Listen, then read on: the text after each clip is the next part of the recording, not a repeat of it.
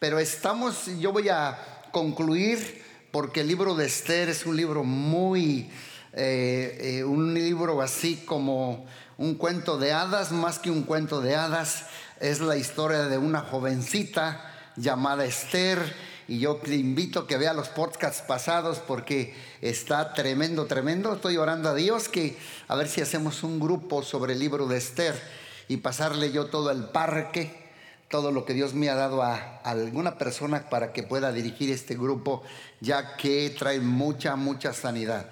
Así es que en primera serie yo vi situaciones que revelan héroes, crisis que revelan héroes. Y allí en su pantalla, la manera de repaso, yo vi que y les dije que, ah, que nuestro origen, nuestro origen no determina nuestro propósito. Nuestro origen no determina nuestro propósito. Vamos a poner en la pantalla la, otra cosa, lo que está allí mero. Nuestro origen no determina nuestro propósito. Yo les dije que, a manera de repaso, que Esther fue de la raza judía y los persas eran los amos de los judíos y los veían como una raza de segunda. Entonces los llevaron cautivos y yo les dije que ni tu origen, ni tu sexo, ni tu raza, ni tu color pueden parar el propósito de Dios. Después hablé sobre los fracasos y les dije que eh, eh, la nación de Esther, o sea, el pueblo de Israel, fueron conquistados por los persas.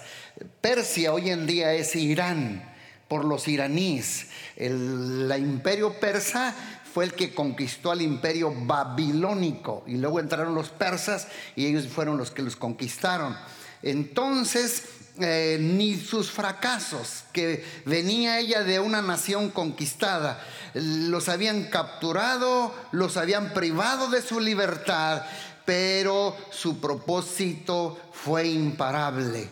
No importa tus fracasos, no importa tus orígenes, tu propósito no, nadie lo va a detener, nadie. También hablé que ni tu pasado. Y vimos que esta joven fue huérfana de padre y madre. No tuvo papá y no tuvo mamá. Algunas versiones dicen que Mardoqueo fue su tío, otras versiones dicen que fue su primo.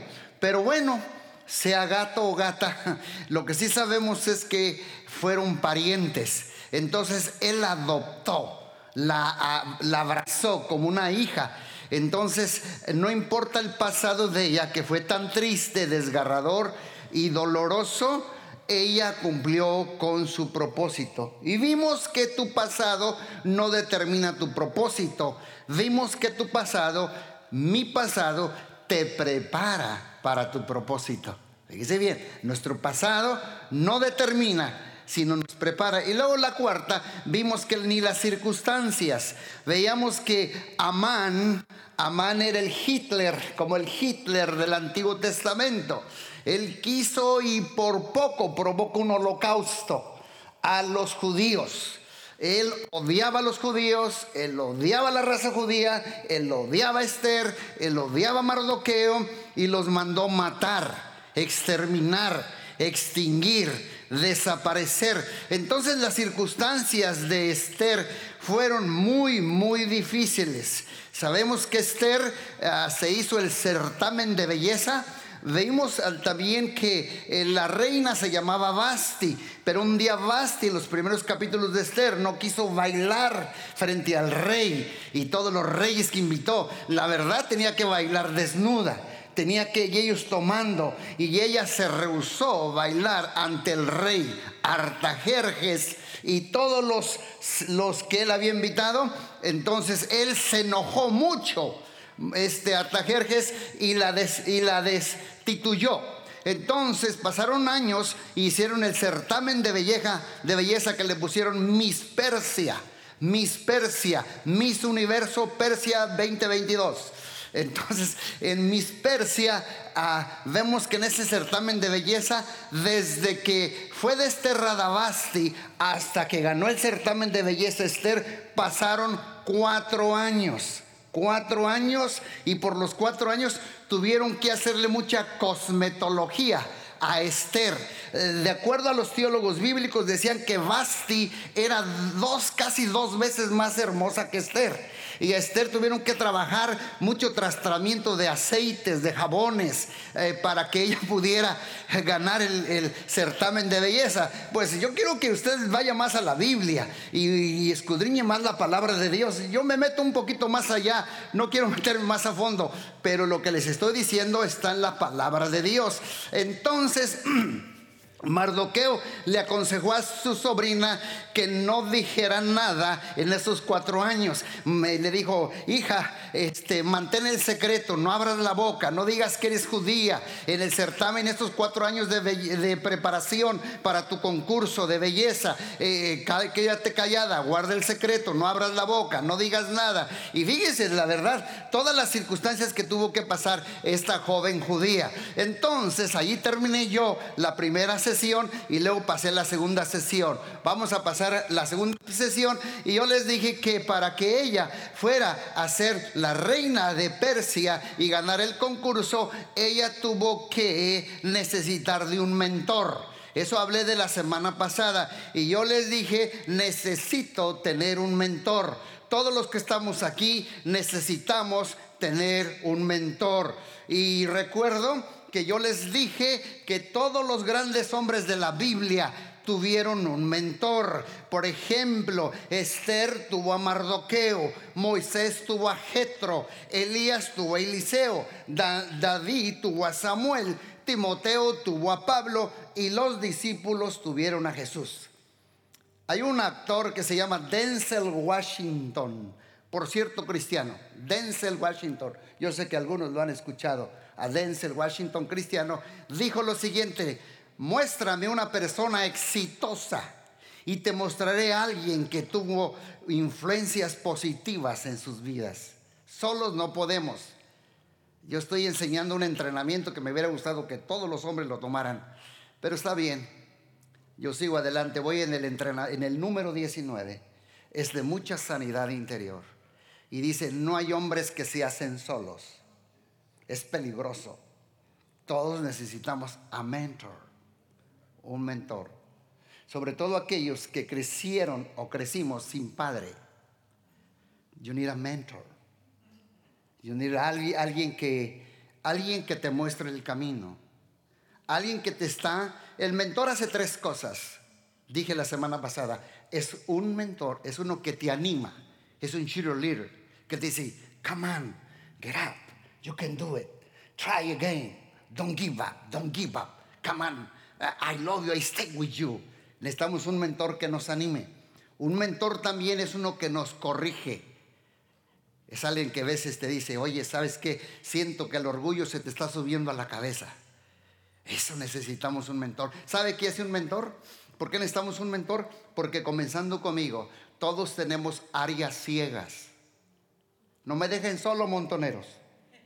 Crucifíquenme pues. Yo tengo áreas ciegas en mi vida. Tú tienes áreas ciegas, aunque no lo quieras reconocer.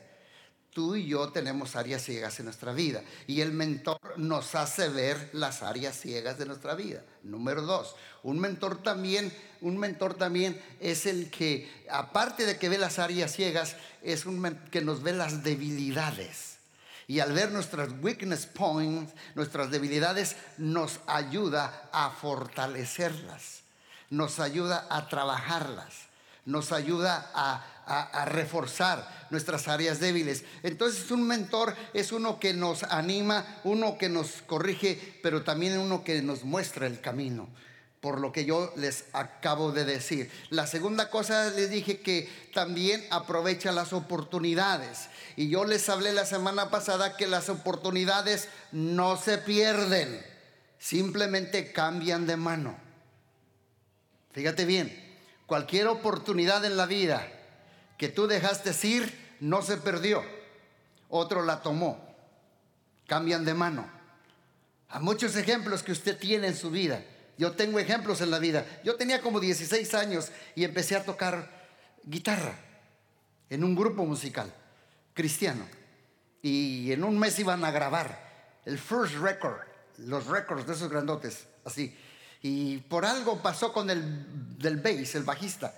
se le subió el orgullo a la cabeza y tuvo un choque con el director de la alabanza y dejó. Y volteó él a mí y me dijo, Gamita, necesito que tú aprendas el bass en un mes, el bajo, porque vamos a ir al estudio Records de Guadalajara, Jalisco, a grabar. Entonces la oportunidad no se perdió, sino cambió de mano. Y grabé dos récords, no porque yo quise, sino porque alguien dejó pasar la oportunidad. Dios me dice que te diga, Tal vez tú ahorita estás en una situación de que Dios te está dando una oportunidad en tu trabajo, en tu empresa, en alguna relación, en tu vida, en alguna área de tu vida. No dejes pasar la oportunidad. Solamente allí mando una banderita amarilla. No todas las ofertas y las oportunidades son de Dios. También hay algunas que vienen del diablo.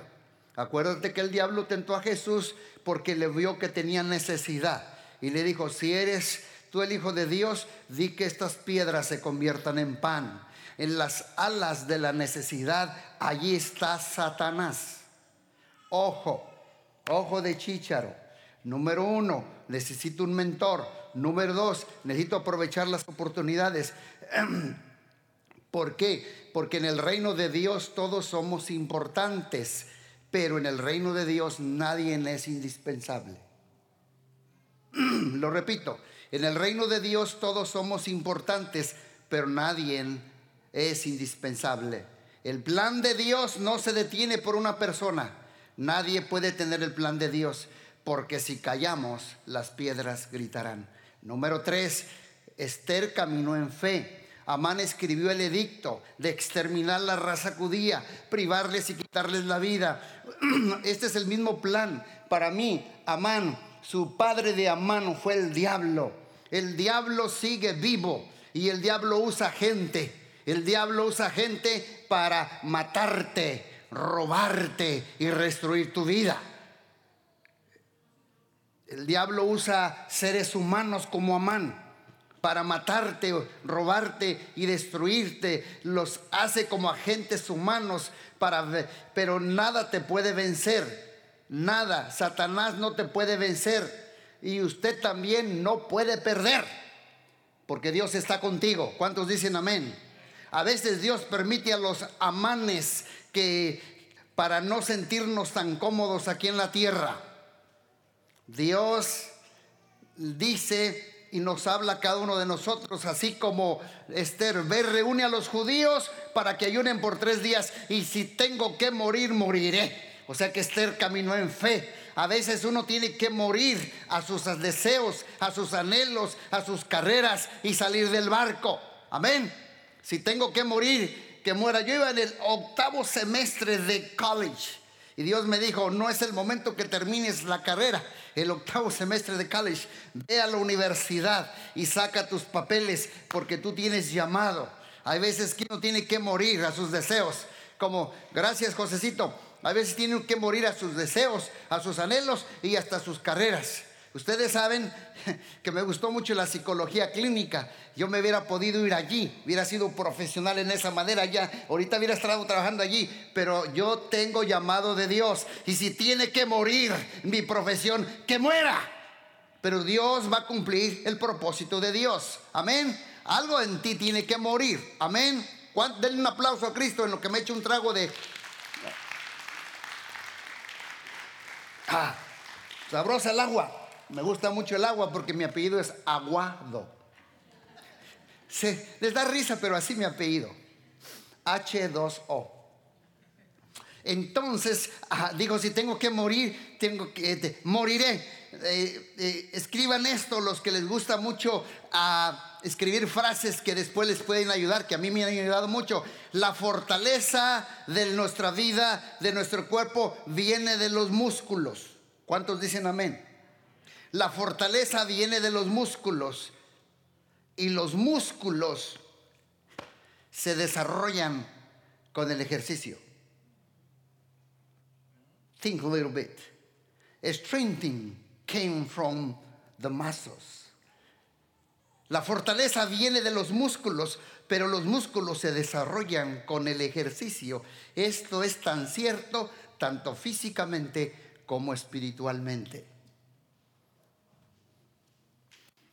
Y tanto Mardoqueo como Esther tuvieron que hacer ejercicio, expresar su dolor y su angustia y su preocupación. A todos los judíos, a manos quieren matar, a manos quieren matar, porque hay veces que uno se cree muy súper espiritual, pero cuando uno tiene veces dolor, uno tiene que ser honest, uno tiene que abrir su corazón. Yo creo que Mardoqueo estuvo hasta llorando. Dios me ha enseñado algo a mí, salvar la vida muchas veces es más importante que guardar la apariencia. Lleves eso para su casa. Qué sabio me ha hecho Dios, ¿verdad? A veces que dicen, no hablo, ¿por qué? Porque quiero aparentar que estoy bien, estoy en victoria. No. Salvar la vida hay veces que es más importante que guardar tu apariencia. Estoy en problemas, sáquenme de aquí, ayúdenme, vamos a ayunar, dijo Mardoqueo. Entonces la historia continúa. Entonces hoy voy a ver y tuvieron un final feliz. Vea lo que dice Esther 5 del 1 al 2. Esther 5, del 1 al 2. Y el tercer día del ayuno, Esther se puso las vestiduras reales, entró al patio interior del palacio que daba frente a la sala del rey. El rey estaba sentado en el trono mirando hacia la entrada. Cuando vio a la reina, acuérdense que tenía 30 días que no le había visto la cara. Y dijo, si, si yo voy ahorita en este momento, cuando él no me ha hablado, me puede matar. Pero allí va Esther. Y cuando vio a la reina Esther de pie en el patio interior, ella logró el favor del rey. Ella logró el favor del rey y él extendió el cetro de oro. Digan conmigo, logró el favor del rey. Ahora les voy a decir algo aquí. Esther era judía, no era del linaje de la sangre del rey. El rey era persa. Pero aunque no era de su linaje, de su sangre del rey, ella logró el favor y fue la reina. Dios me dice que te diga, ¿cuánto más tú y yo? Que si nosotros tenemos la sangre del rey, de reyes y señor de señores, que nosotros hemos sido comprados por la sangre de Cristo Jesús y somos hijos de un rey, ¿cuánto más nosotros no podemos en este año lograr el favor del Rey sobre nuestras vidas. Muchos de aquí necesitamos ese favor de Dios hoy en día en nuestras vidas. Entonces dice que el rey la, Azuero la miró y extendió su cetro. Yo dije la, la vez pasada que el libro de Esther eh, les pregunté a varios y aquí el muchacho este fue el que la contestó, Marquito. Les dije, a ver, díganme, ¿cuántos capítulos tiene el libro de Esther? Y yo sé que él, la contestó porque yo lo había entrenado. y todos me contestaron, bueno, por decir, 10 capítulos. Y luego les dije, en ningún libro de la Biblia, Génesis, Éxodo, Levítico, Número, Deuteronomio, Josué, Jueces, Ruth, Primera y Segunda de Samuel, Primera y Segunda de Crónicas, Esdras, Nehemías, Jueces, ¿les sigo? Me lo sé todos los libros de la Biblia. En ningún libro de la Biblia, en todos los libros de la Biblia, perdón, se, se, ve el nombre de Dios, se cita el nombre de Dios, pero en Esther es el único libro de la Biblia que no se cita, no se menciona el nombre de Dios. Y también aprendimos que aunque no se menciona, ni se cita, ni se encuentra el nombre de Dios, Dios, el favor de Dios estuvo en cada uno de los diez capítulos de la vida de Esther. En cada uno de los diez capítulos. En cada uno de los diez capítulos. Y yo les dije que eh, Dios está presente en cada capítulo de tu vida. Es una gran lección. Hay capítulos en tu vida que todos pasamos como Esther, aunque no se menciona el, nombre de Dios, hay veces, hay capítulos en mi vida. Tal vez tú estás pasando un capítulo así, que no puedes ver a Dios, no puedes sentir a Dios como antes, no puedes sentir su presencia. Hay veces que no lo puedes ver, sentir, hay veces que sientes como que no te escucha. No me dejen solo. Pero sí ha habido momentos en la vida que yo tengo una semana, en un mes, eh, he acostumbrado siempre a doblar mis rodillas, a postrarme, a buscar el rostro de Dios y no siento que ningún pelo se me para. digo, ¿dónde está Dios? ¿Por qué escondiste tu rostro de mí, Señor? Siento que no me escuchas. En los diez capítulos no se mencionó el nombre de Dios en la vida de Esther, pero aún en el silencio Dios está obrando. Aunque no lo veas, aunque no lo sientas, Dios está allí. Puedes confiar de que Dios está presente, aunque no lo puedas ver. No importa si en este capítulo de hoy, este día, sientes muy lejos de Dios. Yo he aprendido que en lo bueno, en lo malo, en lo escaso, en lo abundante, en el valle, en la montaña, en cada capítulo de nuestra vida, Dios está presente. Dios estuvo presente cuando ella fue huérfana. Dios estuvo presente cuando Esther fue esclava. Dios estuvo presente cuando ella fue reina, cuando ella fue coronada. Y también en las amenazas Dios estuvo presente. Esto me enseña que en tu mejor día o en tu peor día Dios va a estar presente en tus tristezas, en tus desiertos y aún en tu tierra prometida, Dios va a estar presente. Y voy terminando, por eso le puse este tema, y tuvieron un final feliz. Leamos lo que dice Esther, capítulo 7, verso del 10 en adelante. La reina Esther le contestó, si de verdad me he ganado el favor de su majestad, y si lo desea, le ruego que me salve mi vida Mira, más que reina, para este tiempo había nacido para salvar para salvar la raza la raza judía. La raza judía.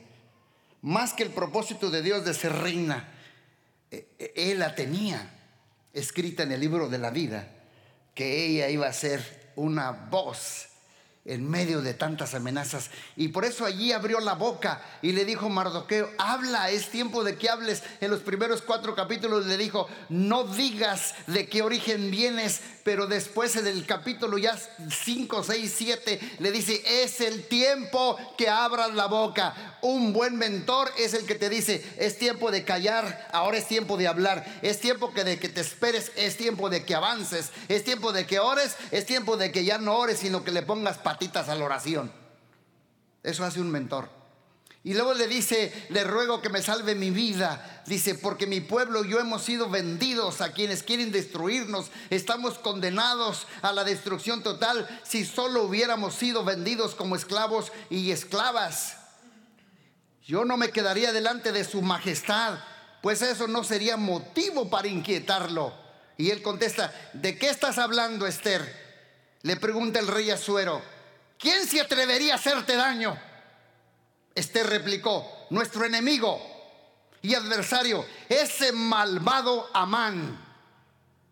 Entonces Amán allí estaba, se perturba delante del rey y de la reina. Y el rey se levanta y sale del banquete al jardín de su palacio. Y luego dice allí la palabra de Dios, pero Amán se queda suplicándole a la reina Esther que le salvara la vida porque sabía que ya no contaba con la ayuda del rey cuando se invierten los papeles. Cuando el rey regresa del jardín y entra a la sala, ve que Amán está inclinado sobre el sofá, cerquita, recostado eh, de la reina Esther. Entonces, al ver esto, el rey gritó, ¿y es que te vas a atrever a violar a la reina? Aquí mismo en el palacio, delante de tus propios ojos. Y al oír el rey gritó a sus guardias, entraron y lo cubrieron el rostro a Amán con el pelo de los condenados a muerte. Entonces Jarnova, otro de los hombres de confianza del rey, dijo, Su Majestad, Amán ordenó construir en el palacio de su casa una horca de 22 metros y medio de alto para colgar a Mardoqueo, el tío de Esther, el mentor de Esther y el hombre que salvó al rey de ser asesinado, pues fue Mardoqueo. ¿Y qué dijo? Cuelguen a Amán en ella. Wow. Ordenó el rey. Cuelguen a Amán en ella. Así que colgaron a Amán en la misma horca que había preparado para Mardoqueo. Y así se apaciguó la ira del rey. Yo siempre he sentido que Dios nos ama mucho a todos, mucho. Y cuando hay alguien hace, quiere hacer algo en contra de uno de sus hijos o de sus hijas, si tú no te defiendes, los papeles se cambian. ¿Qué puedo aprender aquí? Que Dios es justo. Dios es justo. Digan conmigo, Dios es justo. En otras palabras, que yo cosecho lo que yo siembro. Dios le hizo justicia a Mardoqueo, a Esther y a todo el pueblo judío. Y Amán terminó ahorcado en la misma horca que construyó para colgar el Mardoqueo. Porque Dios es justo y hace justicia. Todo lo que el hombre siembra, eso cosecha. Amán cosechó lo que él había sembrado. ¿Cuál principio yo como pastor y ustedes tenemos que aprender? Que tú no cosechas lo que deseas, tú cosechas lo que tú siembras. Lo repito, tú no cosechas lo que tú deseas, tú cosechas lo que tú siembras. Esta es la ley de la siembra y la cosecha en la vida. No recibes lo que deseas, recibes lo que tú siembras. Repítala más con calma, pastor, aplíquela más prácticamente. Cada palabra que yo digo a alguien, a mi cónyuge o a alguien, un líder o alguien en la vida, cada palabra que decimos, cada actitud que sembramos y cada decisión que tomamos, tarde o temprano, regresa a nosotros. Ay, qué callados se quedaron. Miren la vida de este villano Amán. ¿Cuál es la justicia de Dios? ¿Cuál es? Vea lo que dice Gálatas 6:7. No se dejen engañar. Nadie puede burlarse de la justicia de Dios. Siempre se cosecha lo que se siembra. Hay alguien en la vida a veces que pues es, este escribió un edicto en contra de Amán y los judíos. Hizo una carta. ¿Alguien te ha hecho una carta enjuiciándote? Ojo. Por eso yo a veces en la vida me quedo callado. Por esto. Ay, qué calladitos. Hasta me dan, tan dando nervios. Y entonces yo aprendo que no puedo burlar la justicia de Dios. Véalo claramente en la vida de Mardoqueo y Esther. Esther cosechó lo que sembró. Reina. Mardoqueo cosechó lo que sembró. Ahorita lo vamos a ver. ¿Qué le pasó a Mardoqueo? Amán cosechó lo que sembró.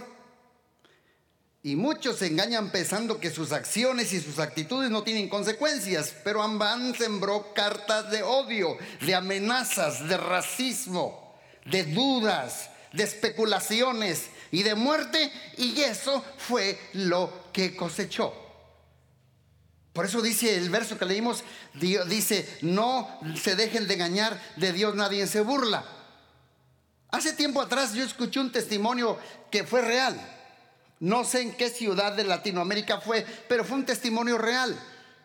Había un hombre muy usado por Dios, no recuerdo el nombre de él, que Dios lo usaba en sanidades y milagros. Paralíticos se levantaban. Mucho, la unción que más tenía es que los paralíticos se levantaban. Y milagros había en la ciudad. Y entonces hicieron un flyer, spots por la radio. Hombre de unción invitado, paralíticos caminan y se levantan. Entonces tres jóvenes inconversos decidieron ir para probar que no era verdad lo que este hombre hacía o decía. Y alquilaron una silla, arrendaron una silla de ruedas para sentar a uno de ellos y fingir que estaba paralítico. Chan, chan, chan, chan. Y lo metieron y le dijeron, y le dijeron, le dijeron, cuando te diga, levántate en el nombre de Jesús, te levantas y luego nos burlaremos de él. Primer día de la campaña, pasó el pastor de la iglesia local y dice, siento mucho decirles que el invitado, el ungido, el que ora por los paralíticos y los enfermos, tuvo algunos problemas en el aeropuerto y no va a venir a estos tres, cuatro días de campaña. Dice, pero sabemos que Dios está aquí. Y dice, y aquí yo estoy. Y yo soy el que voy a predicar. Entonces, por él que él no va a venir. Y el pastor vio a este joven sentado allí en la silla de ruedas. Y le dijo, hijo, ¿crees que Dios te sana? Y dijo, amén. Estaba esperando para pegar la carcajada. Y le dijo, pero Dios no te va a sanar hoy este día, te va a sanar hasta el último día de la campaña. Será hasta el último día. Y le dijo, es más, tú estás sano, pero te hiciste el enfermo. Pero ahora te vas enfermo a tu casa. le dijeron, córrele, levántate, aviéntele la silla. Dice, no puedo. Y no pudo levantarse.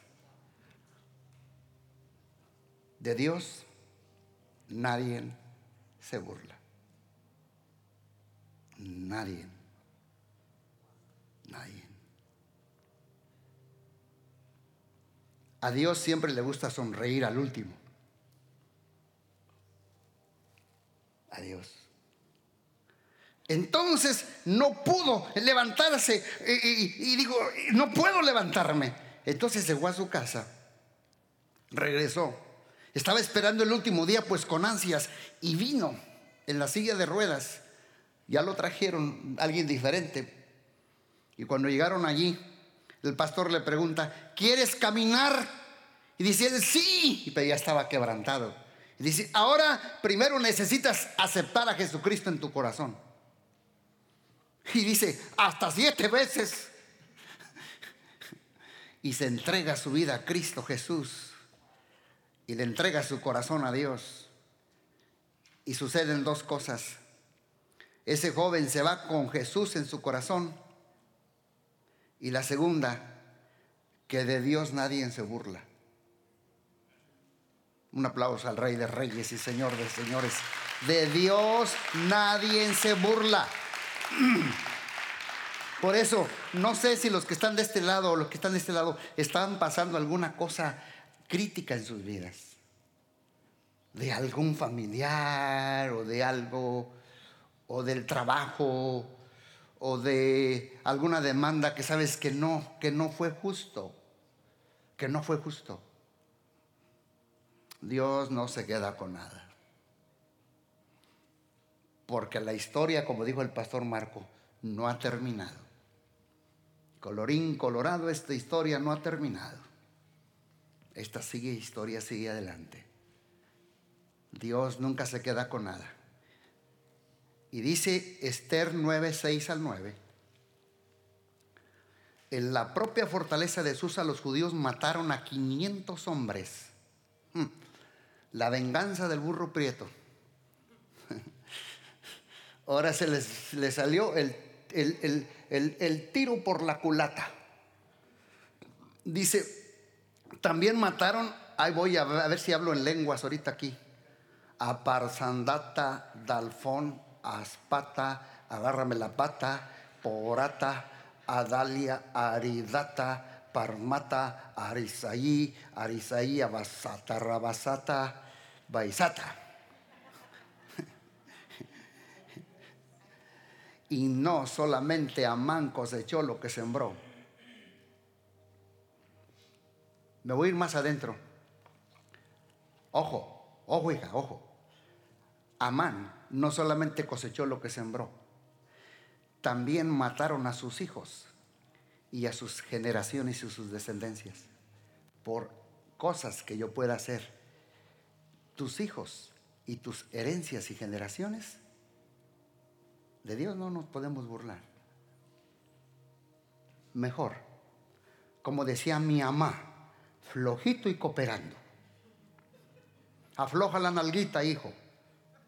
Flojito y cooperando.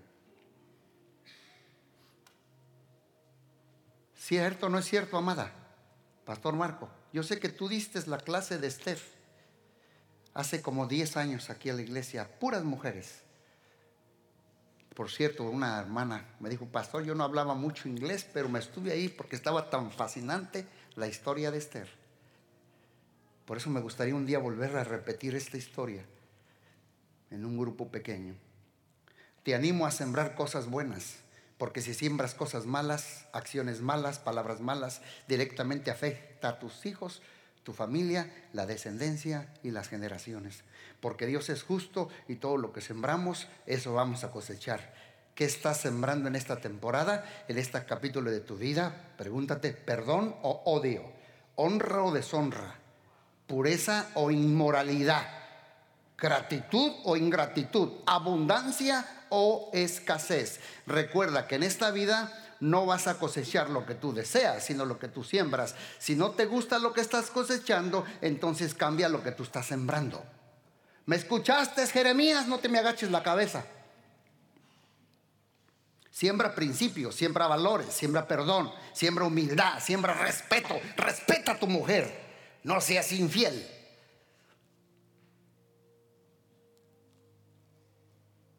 Respeto al derecho ajeno es la paz. Siembra dominio propio de disciplina, diligencia con tus hijos. Convierte tus deseos en semillas. ¿Quieres cosechar perdón? Siembra perdón. ¿Qué necesito cosechar este año en mi vida? Perdón, amor, felicidad, paz. Tal vez uno digan dinero, pues entonces siembra dinero. Pase la canasta otra vez. Recuerda que no cosechas lo que deseas, sino lo que siembras. Y si quieres em, cambiar tu cosecha, cambia tú lo que siembras. Colorín colorado, esta historia no se ha terminado. Necesito un mentor, necesito aprovechar oportunidades, necesito caminar en fe. Dios está presente en cada capítulo de mi vida y Dios es justo.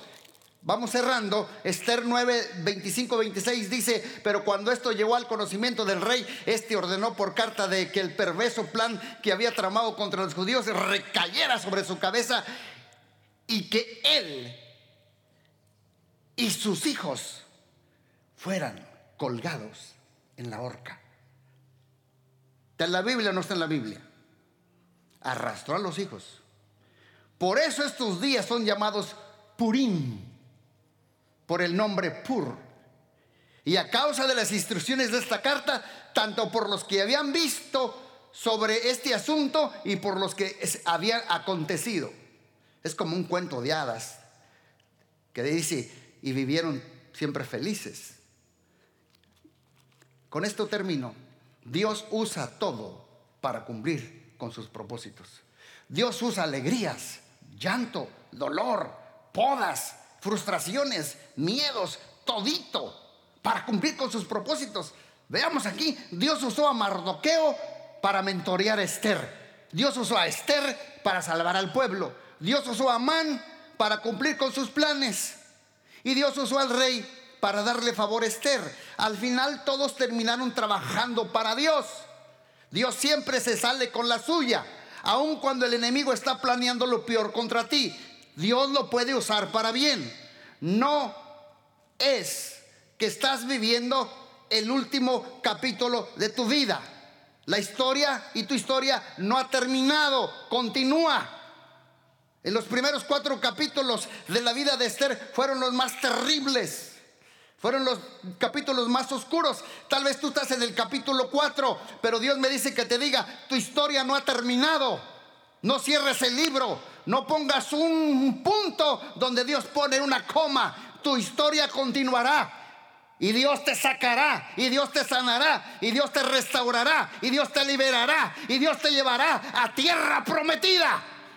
Don't quit. Dios te está dando otra oportunidad. Dios me dice que te dice, es tiempo de levantarse y ponerle el pecho a las balas. Si te caíste, vuélvete a levantar. Si estás enfermo, recibe sanidad. Si estás triste, canta alabanzas. Si te sientes atrapado, pide liberación a Dios, pero no te quedes sentado. Lo voy a bajar para sacudirte así vas a ver, chaparrito. Aquí estoy viendo por allá, espérate. Dios está aquí. Porque tu historia no ha terminado. Dios está aquí para llevarte hasta el final. No juzgues tu vida por el capítulo 4 de la historia. No juzgues tu vida por el capítulo 4 de la historia. Recuerden que el libro de Esther tiene 10 capítulos y en ninguno de estos se menciona el nombre de Dios, pero en el capítulo 4 de Esther la historia dice que Amán estaba ganando, Amán está ganando, Amán la tiene abajo, Amán tiene a los judíos amenazados, Amán el diablo está ganando, Satanás está ganando, la demanda está ganando, todo está en mi contra, me, eh, me amenazaron, todo está, los, los, las información negativa del médico, todo está en mi contra, el pueblo estaba, eh, estaba espantado el pueblo estaba amenazado de ser asesinado, pero la historia no terminó en el capítulo 4, porque la historia de Esther tiene 10 capítulos. Profetizo que tu historia en el 2022 no ha terminado. Yo profetizo que tu historia continúa. Levántate a ganar. Levántate porque Dios tiene grandes planes para ti. Dios te va a restaurar tu familia. Dios va a restaurar. Dios te trajo aquí. Dios te trajo aquí porque te está dando una oportunidad ¿Para qué? Para que te entregues, te arrepientas y le digas, Señor, estoy cansado de perder, estoy cansado de jugar en el otro lado.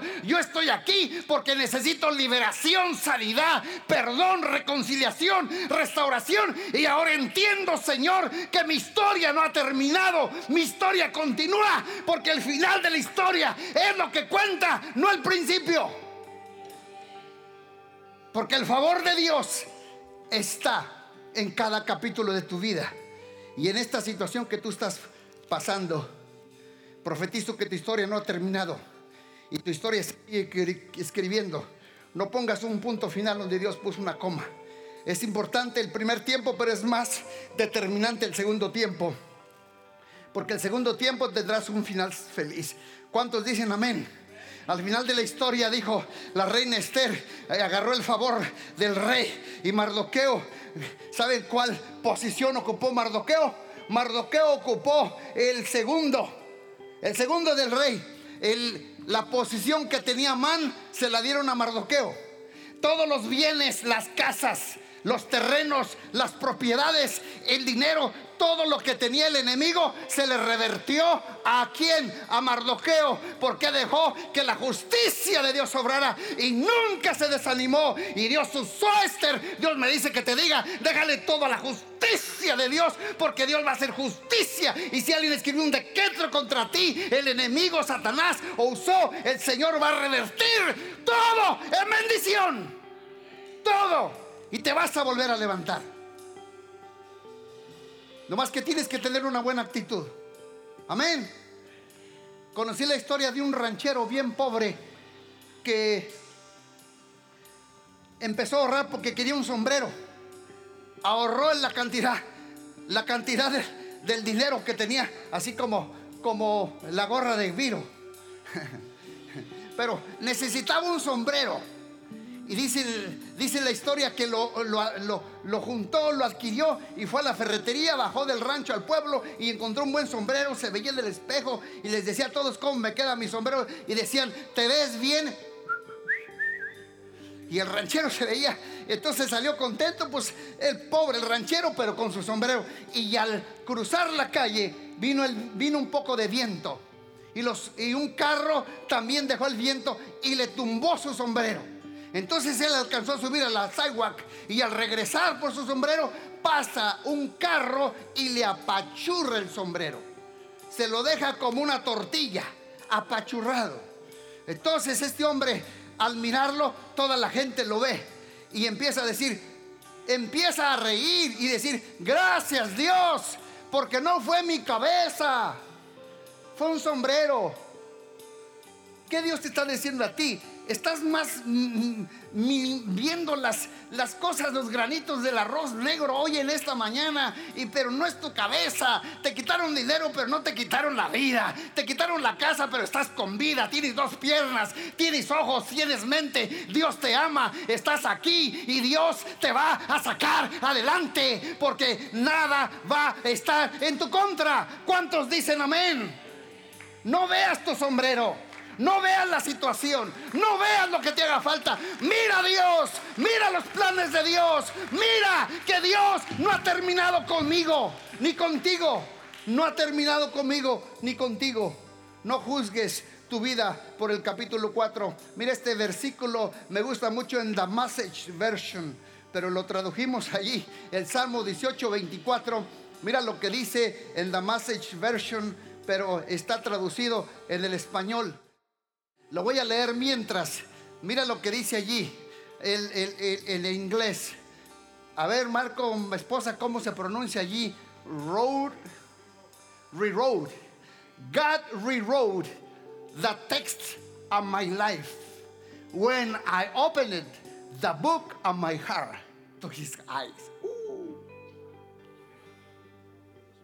Dios reescribió el texto de mi vida cuando abrí el libro de mi corazón delante de sus ojos. ¿Cuántos quieren abrir el libro de su corazón? Porque Dios va a reescribir, Dios va a reescribir eh, el texto de tu vida. Y el final es lo que cuenta. Y algún día, hija, hijo, escúchame, algún día vas a estar en la presencia de Dios, con tu amada esposa, contigo, con con él, con aquella, con tus hijos. Y va a decir, y, él, y vivieron todos felices en el paraíso para siempre. Con Dios. Aleluya. Siempre. Por eso hay veces que del cuerpo aquí sufrimos, hay veces que perdemos cosas aquí. Pero Señor, un día con la ayuda de Dios vamos a estar con Él felices para siempre. ¿Cuántos dicen amén? ¿Cuántos dicen gloria a Dios? Amén. Yo recuerdo la historia de un, de un hombre que se tuvo un barquito y naufragó en el mar. Y sabes que cuando eh, eh, se andaba ahogando, eh, rescató dos o tres prendas que él traía allí y, cayó en una isla. Llegó a una isla y con las dos, tres prendas que traía hizo una choza con las pocas cosas. Y cada día salía de la choza con la camisa que había logrado, los pantalones, una sábana y, cada día salía para ver si veía un barco para que salvaran su vida. Y él estaba en la isla solo. Ya estaba deprimido porque todos los días salía y se asomaba. Cada día observaba para ver si pasaba el barco. Y sabes que no pasaba. Pero un día salió a buscar comida. Y él prendió un poquito de lumbre, fuego, para asar algún pescado, alguna comida que él pudiera cazar, alguna liebre o algo allí en esa isla. Y al regresar, lo que vio que una chispa de fuego incendió la chocita y quemó las pocas pertenencias que él tenía. Las pocas. Y le quemó la choza. Y lo vio el cuadro y que empezó a llorar profundamente. Tanto que lloró que quedó dormido. Y en la mañana estaba tan dormido así, sin la choza. Y oyó la voz del capitán de un barco que le dijo, levántate, oyes, levántate. Ayer vimos las señales de humo que tú nos hiciste. Él no las había hecho. Se le habían quemado. Ayer vimos las señales de humo que nos mandaste. Y hoy venimos por tu rescate. Tal vez a lo mejor tú perdiste algo en la vida. Y mandaste señales de humo. Pero tal vez te ha dolido mucho que lo que perdiste. Pero Dios me dice, no. El capitán de capitanes, hoy en este día viene tu rescate. Y hoy te dice, vámonos al barco, porque tenemos que seguir la gran aventura que te espera por delante con la ayuda de Dios. ¿Cuántos dicen amén? El final siempre es lo que cuenta. Y el capítulo de tu vida no ha terminado.